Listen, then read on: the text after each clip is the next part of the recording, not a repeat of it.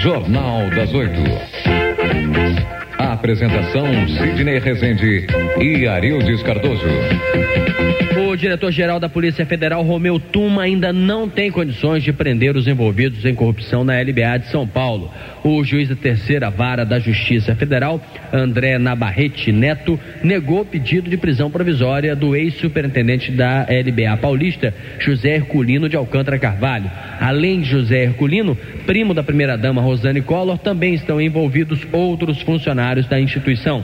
O juiz deu apenas um puxão de orelha sutil, determinando que a Polícia Federal investigue o caso antes de pedir medidas cautelares. O diretor-geral da Polícia Federal, Romeu Tuma, disse ao repórter Heraldo de Oliveira que tem documentos que comprovam irregularidades na LBA de São Paulo. Não, e já tem nos autos, inclusive o processo civil feito pelo Ministério Público já está incorporado ao inquérito policial. E ele tem provas cabais de que eles montaram um esquema para roubar do pobre. Quem rouba de pobre tem que pegar uns 300 anos de cadeia e, e até a alma penar. O senhor confirmaria que eles estão em São Paulo nesse momento?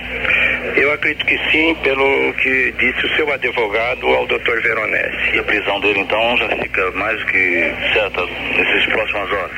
Ah, eu não sei, depende do juiz. Eu gostaria que não só vocês, mas a própria sociedade, que a polícia não tenha o poder de prender ninguém sem uma ordem expressa da autoridade competente, que é o juiz, a não ser em flagrante. E é difícil corrupção pegar com a boca na botija, com a massa, com a mão na massa, porque ela tem duas mãos, quem dá e quem recebe. Bom, já que ele tem pelo menos a documentação na mão, já é um grande passo, já tem os autos, né? Agora é encaminhar realmente isso para a justiça e na justiça se decidir se esta pessoa, que é o José Herculino de Alcântara Carvalho, ex-superintendente da LBA Paulista, tem essa responsabilidade que está se atribuindo a ele também. Agora, que realmente uma indefinição nessa matéria leva a população a ter um pouco aquela sensação de impunidade, que tudo é igual, que não vai acontecer nada, e que leva, leva. Quer dizer, então é fundamental que o delegado Romeu Tuma haja com rapidez, com presteza, ele será isentado para a sociedade, não tem a menor dúvida, se ele entregar a documentação corretinha, tudo certo, como ele está dizendo, né? Para que este, este Herculino e outros leve os tais 300 anos de prisão aí, aqui diz o delegado Romeu Tuma. Embora isso aí é quase uma, uma espuma, né? Que está sendo feita justamente com o objetivo de fazer mais jogo de cena do que de realmente apurar os responsáveis.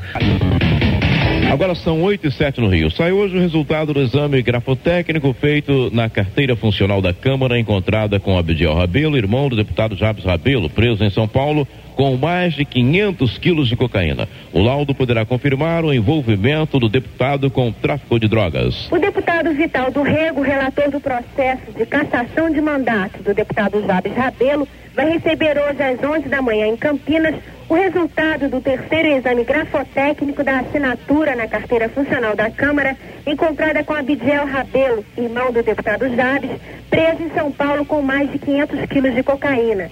Segundo o relator, o exame tira-teima foi solicitado a partir da contradição formada com o primeiro laudo da Polícia Federal, que afirmava que a assinatura era de Jabes Rabelo, e o segundo, feito pelo perito Antônio Carlos Villanova, aposentado do Instituto Nacional de Criminalística da Polícia Federal, que deu um parecer contrário.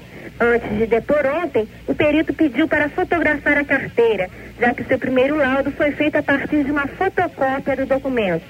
A resolução foi aprovada por 213 votos dos 214 deputados presentes à sessão do Soviético Supremo, confirmando o resultado do plebiscito de sábado, em que a maioria esmagadora da população optou pela independência. A Armênia foi uma das seis repúblicas que, em março, não participaram do plebiscito nacional pela manutenção da União Soviética. O presidente armênio será escolhido em eleição popular no dia 15 de outubro. Na Iugoslávia, pelo menos três pessoas morreram em combates esporádicos na Croácia desde a entrada em vigor do novo cessar-fogo no domingo. Segundo a televisão, todos os casos de violação da trégua foram provocados pelas forças croatas. O presidente da Fiesp defende a legalização da ajuda financeira de empresários a candidatos a cargos políticos.